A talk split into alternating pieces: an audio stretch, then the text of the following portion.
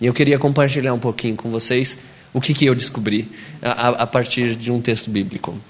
Então a gente vai ler é, Lucas 13, 20 a 21.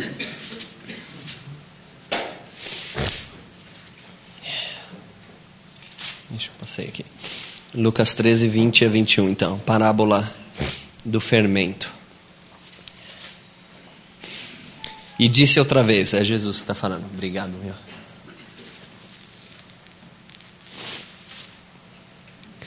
Jesus, né? Jesus disse outra vez: Aqui compararei o reino de Deus. Ele é comparável ao fermento que uma mulher escondeu em três medidas de farinha até tudo ficar fermentado.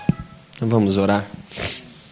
Pai, muito obrigado pela, pela experiência uh, do amor do Senhor em nossas vidas. Eu tenho uma história, mas cada um de nós aqui tem uh, uma história da experiência do amor do Senhor.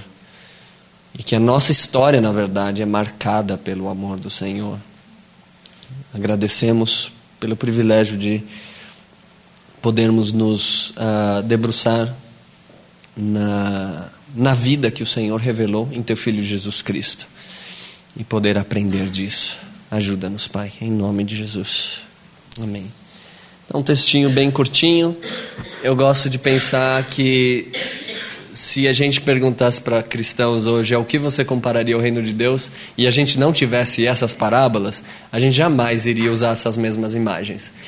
Jesus usou uma mulher cozinhando, um homem plantando, Jesus usou imagem de um mercadante de pérolas, coisa doida, usou a imagem de um dono de um pedaço de terra que contrata pessoas para trabalhar, comparou o reino de Deus. Tantas coisas que é, a gente não ia jamais pensar por nós mesmos. E coisas muito simples, cotidianas, né, da, da vida comum. E, e nessa aqui, acho que uma das coisas mais comuns da história da humanidade: uma mulher fazendo pão ou preparando massa para um pão tem alguns elementos, tem dois ingredientes bem estranhos nessa, nessa parábola que eu quero comentar. Uh, o primeiro deles é que a mulher, é, não sei qual a versão que vocês estão usando, na minha, a minha versão é Almeida 21.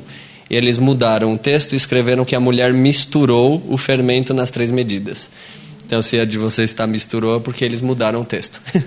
o texto original fala que ela escondeu a sua está assim, né? É, eu tenho uma versão lá que tá escondeu também. É, ela escondeu o fermento nessas três medidas de farinha. Então, se você já fez pão na sua vida, você sabe que você não esconde o fermento, você mistura o fermento. Por isso que eles mudaram. Desculpa, gente, eu vou assoar o nariz, tá?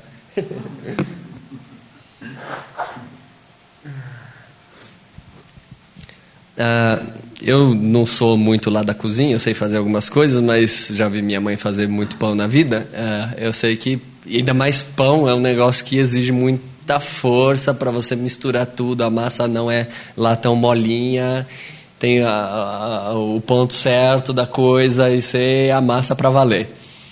Mas ela não fez isso, ela escondeu. E ela não usou pó royal. A, a, a luz, a pó royal para fazer as brincadeiras na cozinha dela. É, o fermento naquela época, obviamente, era um pedaço de massa fermentada da massa anterior, que eles tiravam um pedacinho, deixavam lá, quando fosse fazer outra massa, jogava junto, e a própria massa se, é, se fermenta lá no meio. Né? É, então ela pegou esse pedacinho de fermento e escondeu na massa. E a gente só entende por que, que ela escondeu, que é, de fato, uma atitude muito estranha, né? você não esconde, uh, porque é, esse é, e aí esse é o segundo ingrediente estranho na parábola, que a massa é muito grande. Está escrito três medidas de farinha, né? Três, não, não, nem farinha, é três, é, na minha está três medidas de farinha, mas é três medidas, tem umas versões que fala três medidas de... Uh, de, de alimento, três medidas de, de, alguma, de, algum, de, alguma, de algum grão aí, né? É, três medidas dá entre 20 e, a, e 30 quilos. É, coisa pra caramba. é, dava para alimentar uh, mais ou menos 100, 150 pessoas. É muito, muito pão que ela estava que está que, que tá sendo feito aqui. Então, por isso que ela escondeu. Provavelmente ela não tinha o fermento necessário para fermentar tudo, porque é muito muita massa. E ela sabe, sabendo que era pouco fermento, para que o esforço de amassar e misturar tudo? É pouco mesmo. Eu vou lá e vou simplesmente esconder. Se der certo, deu certo. Se não der certo, beleza. É, e aí, só para vocês entenderem uh, um pouquinho, uh, diferente de hoje, que a gente tem fogão em casa e a gente tem o forno, e a gente vai lá e ama, é, assa a massa do pão no nosso forninho, né? O pessoal na época lá, principalmente nas, nos vilarejos pequenos, pessoa muito pobre, eles compartilhavam os fornos, porque todo mundo tem que fazer pão, então tem lá um forno e umas 10 famílias mais ou menos compartilhavam o mesmo forno. É, essa quantidade de massa para pão aqui alimentaria mais ou menos essa quantidade de famílias que compartilhavam esse forno. Ah, provavelmente, e aí essa é, eu já estou imaginando, o texto não fala, mas provavelmente as pessoas que compartilhavam aquele forno, porque fala que a parábola só tem a mulher, só tem uma mulher. Provavelmente as outras famílias não tinham o suficiente para fazer o pão para elas. A mulher tinha a farinha, mas só tinha pouco fermento. E ela então se dispôs a provavelmente, provavelmente essa é isso que eu estou imaginando, ela se dispôs a fazer pão para todo. Ela certamente está fazendo pão para todo mundo, né? Mas imaginando que as pessoas não tinham condição de fazer pão, ela se dispôs então a fazer pão para todo mundo. E eu acho muito interessante que Jesus compara o reino de Deus com uma atitude como essa. A gente fica tentando encontrar símbolos, né? Oh, isso, oh, tem muita gente que fala, o fermento significa os gentios, ou isso aqui significa aquilo, tentando algo mais importante do que uma coisa tão simples. Mas de fato Jesus falou algo muito simples. É, e o, o que há de Pão é uma coisa muito básica, todo mundo precisa de pão. E Jesus está comparando o reino de Deus com uma mulher que se dispôs a fazer pão para muita gente. O que não está nesse aspecto tão simples e material é o fato de que todas as mulheres das famílias tinham a responsabilidade de fazer o pão para sua própria família. Quando essa mulher faz pão para as outras famílias, o que ela está fazendo é algo extraordinário, porque ela está tomando para si a responsabilidade de ser aquela que uh, provê pão para muito mais do que a sua própria família. Essa é, essa é a questão de comparação com o reino de Deus. É que você está expandindo o domínio do seu lar. Aquela mulher tinha responsabilidade com relação ao seu lar. E ela toma a responsabilidade para fazer algo que vai abranger sob a sua responsabilidade como mulher muito mais pessoas. Ela está expandindo o lar dela para que pessoas que estavam fora do lar possam se beneficiar como, se quem, como quem está dentro. Então a ideia é: o reino de Deus é um lugar onde os que estão fora, por causa de alguma pessoa que se dispôs a fazer algo, vão ter o benefício de estar dentro do lar. E lar é muito importante aqui, porque a gente fala mulher, a gente fala no, no, na parábola anterior é um homem, é, é a, a, parábola anterior é a do grão de mostarda. É um homem e a horta, e aqui é a mulher na cozinha. Então, é lar, é, é, é domicílio, é família. A, a, grande questão de comparação com uma atitude tão simples como essa, tão ordinária, que é fazer pão, tem a ver com a, você incluir no seu lar, ou pelo menos na responsabilidade que você tem, pessoas que estão fora. Uh, eu usei essa, essa parábola e até a parábola anterior para falar sobre adoção, porque é isso, adoção é isso, é você agir para que aquele que estava fora for, faça parte de dentro e tenha os benefícios de pertencer a dentro. O, o benefício dessa parábola aqui é o alimento, mas é mais do que alimento, é segurança, é proteção, é o conforto de saber que mesmo quando falta, quando a minha mãe não tem massa para fazer pão, talvez vai surgir uma mulher que vai fazer pão e a gente vai se beneficiar disso. É algo muito uh, simples, ordinário, muito mundano, né? Pão, mas extraordinário, porque o ser humano de fato está preocupado consigo mesmo, no máximo com a sua família. E aqui está uma mulher tomando para si a responsabilidade de fazer as outras famílias se beneficiarem do seu próprio trabalho.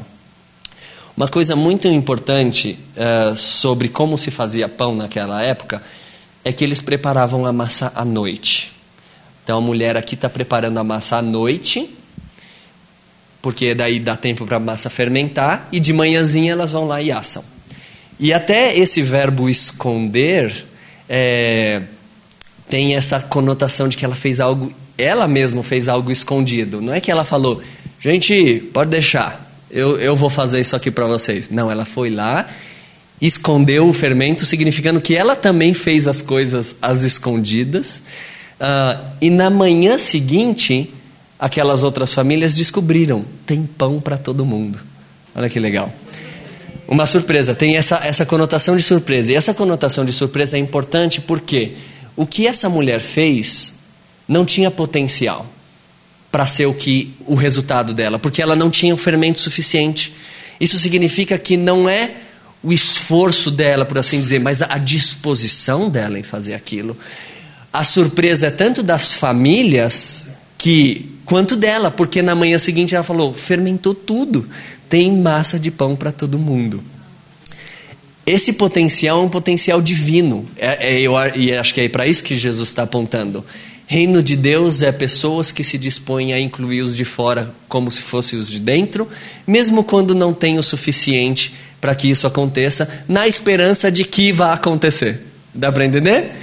É Deus que vai fazer aquilo acontecer.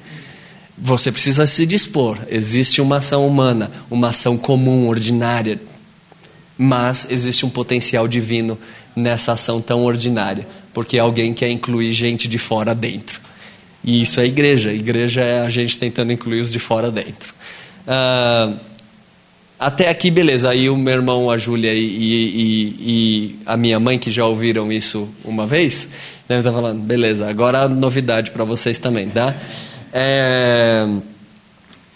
Tem mais do que isso, porque ele tá com, Jesus está comparando isso ao reino de Deus, só que reino de Deus tem algumas conotações importantes. E eu quero ler então agora Lucas 11, 2, 2 a 4, ou a gente pode ler a oração inteira, que é a oração do Pai Nosso, né? ou a oração que Jesus ensina aos seus discípulos. Em Lucas ela é um pouco menorzinha, né?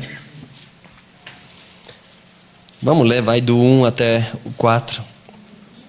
Lucas 11, aí 1 até até o 4 aí.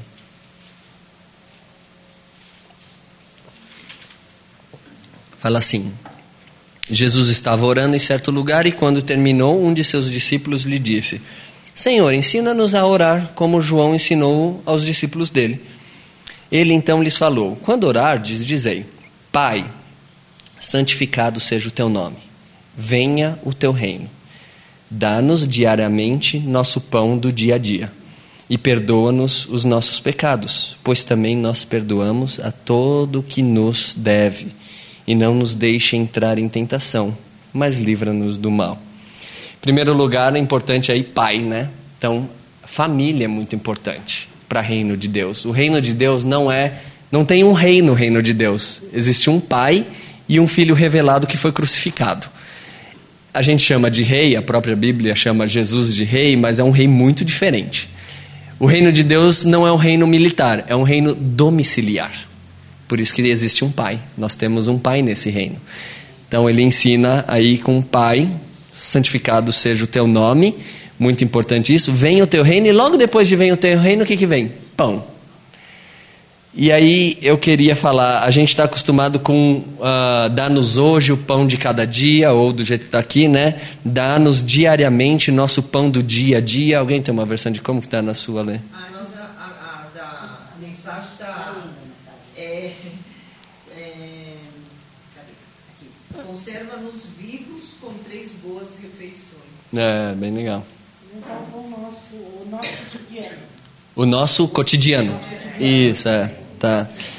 essa palavrinha que aí as versões têm dificuldade para traduzir, ela pode ser cotidiano, dia a dia, o pão diário, mas ela também pode ser o pão para amanhã. O pão é a massa era feita à noite. Todo pão é o pão de amanhã.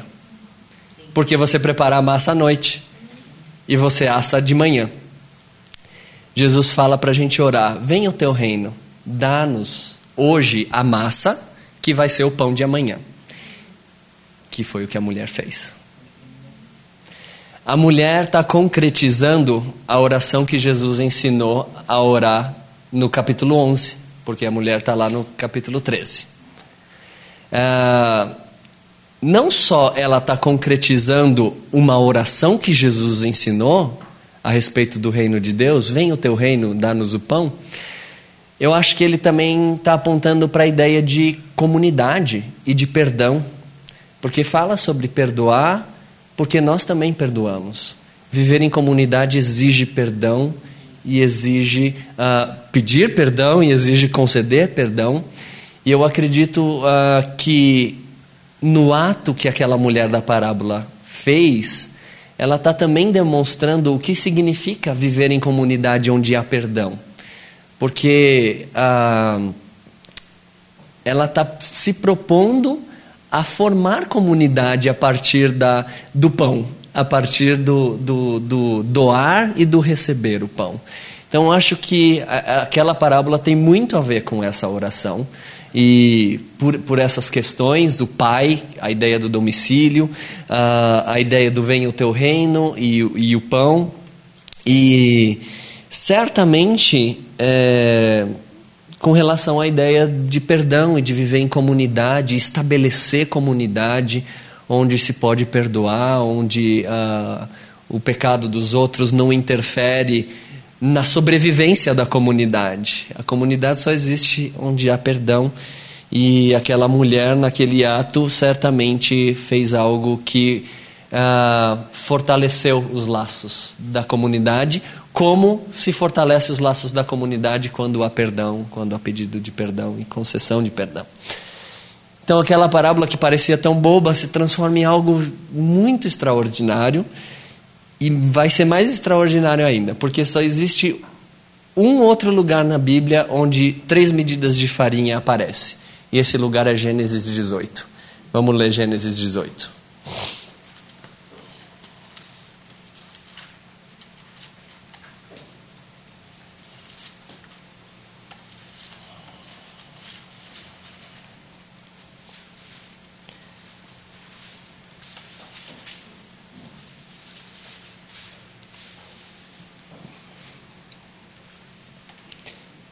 Acho que eu vou ler. Vou começar do 1 e eu vejo onde eu paro aqui. Gênesis 18.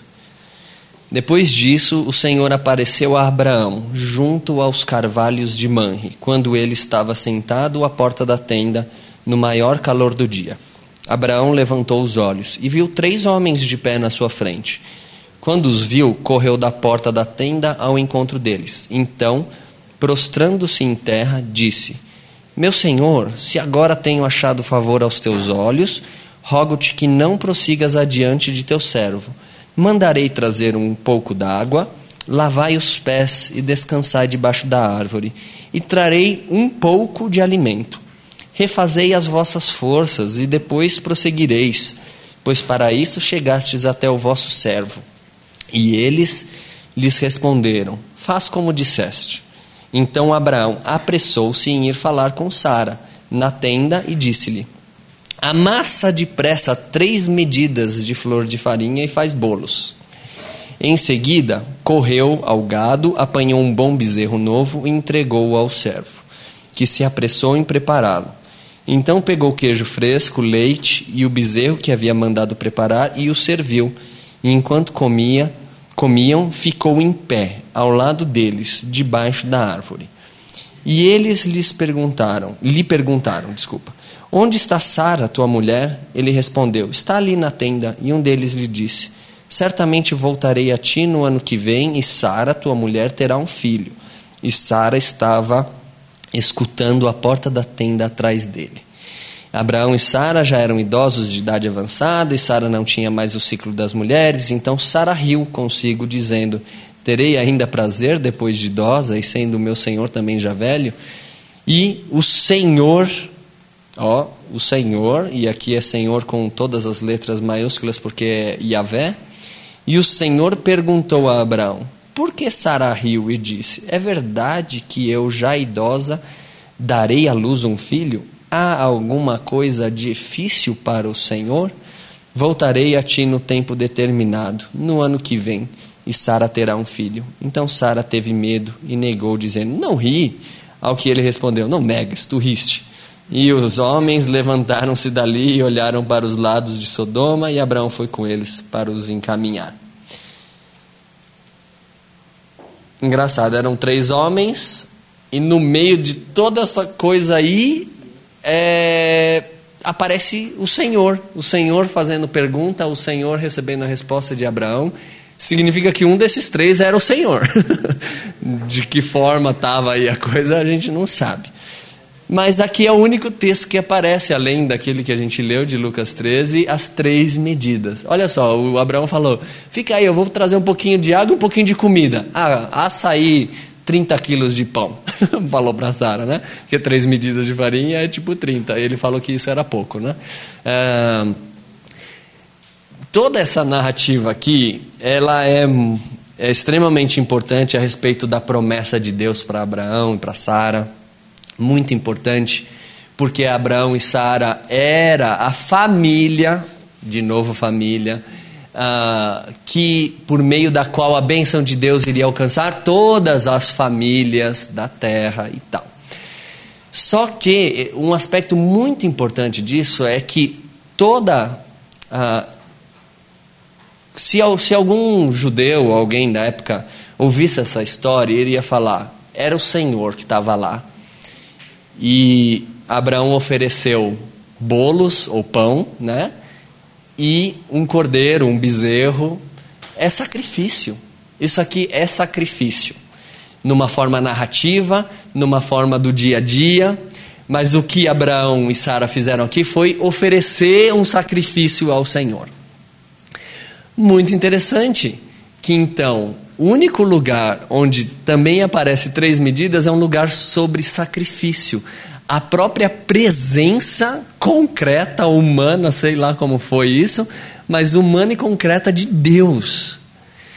Se Jesus fez questão de usar essas três medidas para falar daquilo que a mulher fez, ele certamente tinha esse texto em mente. Então, provavelmente, o que está acontecendo? Essa mulher, não só aquilo que ela fez é comparável ao reino de Deus, como ela estava concretizando o reino de Deus, se a gente pensar lá na oração do Pai Nosso, como ao fazer isso ela estava oferecendo um sacrifício a Deus. Olha que coisa maluca. A mulher deu pão para um monte de gente que não tinha o que comer, e isso é entendido como sacrifício a Deus. Ou isso tem relação com um texto que fala sobre sacrifício a Deus, ou seja, ato religioso, ato cultico, ato de adoração. A gente está acostumado a pensar em adoração como algo transcendental, como algo espiritual e metafísico. Aquele, sei lá onde é. e Jesus está comparando o reino de Deus, está comparando a concretização da oração que a gente faz a Deus e da adoração, sacrifício e culto que a gente oferece a Deus a uma mulher que dá pão para aqueles que não tinham pão. Isso eu descobri é, não por estudo, de verdade, por experiência. O meu culto a Deus não é só as minhas canções, não é só a, a, o estudo da Bíblia, não é só a minha oração. Meu culto a Deus é, é ver aquele moleque se lambuzar de lama e dar risada. É, e aquilo é concretização do reino de Deus. Existe mais no reino de Deus do que isso. Mas se Jesus não achou ruim comparar o reino de Deus com algo tão humano, mundano e concreto, por que, que eu vou fazer isso? Eu descobri então um Deus diferente, um reino de Deus diferente, um culto diferente, uma espiritualidade diferente. É, a nossa espiritualidade não pode ah, estar desvinculada com o outro ser humano, que é a imagem de Deus. Olha que coisa maluca. No Antigo Testamento ninguém podia fazer imagem de Deus. Por quê? Porque o outro é a imagem de Deus. Não existe nada que possa reproduzir quem Deus é melhor do que você e eu e você. E o que eu faço para você, porque você é imagem de Deus, é culto a Deus. Quando eu, olha que interessante que Abraão fala várias vezes: Eu sou seu servo, eu vou te servir.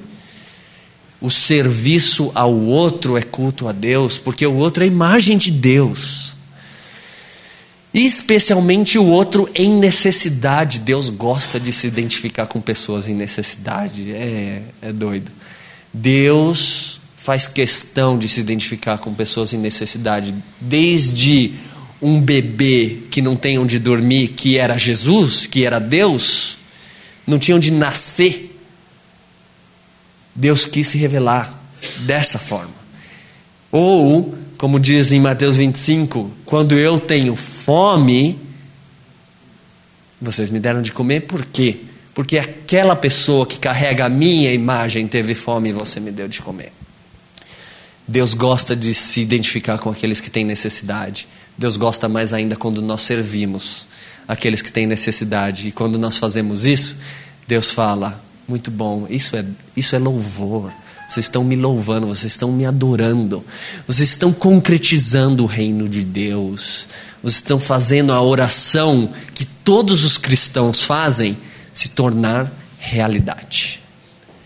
Agora basta nós orarmos e fazermos isso se tornar realidade. Pega um pouquinho de farinha, um pouquinho de fermento, faz um pouquinho de pão, dá para aquele que tem necessidade e certamente você estará servindo a Deus. Você vai estar adorando a Deus. Você vai estar vendo Deus face a face. Gente, que coisa doida. Abraão viu Deus face a face. E ele fez aquilo que todos devemos fazer quando a gente vê Deus face a face: servir. Toda vez que você vê Deus face a face no rosto do outro, faça isso, sirva. Vocês vão descobrir algo muito legal que eu descobri. E eu, de novo, quero agradecer muito porque vocês fazem parte de toda essa história. E se eu hoje estou, e de novo não por mim, mas por tanta gente que faz algo por mim, concretizando o reino de Deus na vida dessas crianças, é porque existe gente como, como vocês aí me ajudando. E a gente vai estar tá indo para a Holanda, não para curtir um país de primeiro mundo. Na verdade, a gente está indo para a Holanda para se relacionar com um monte de gente que está saindo de, de, de, um, de um país todo lascado.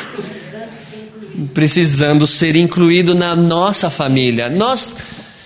Aí que tá, a adoção é, é o ápice disso, porque você de fato inclui o outro na sua família.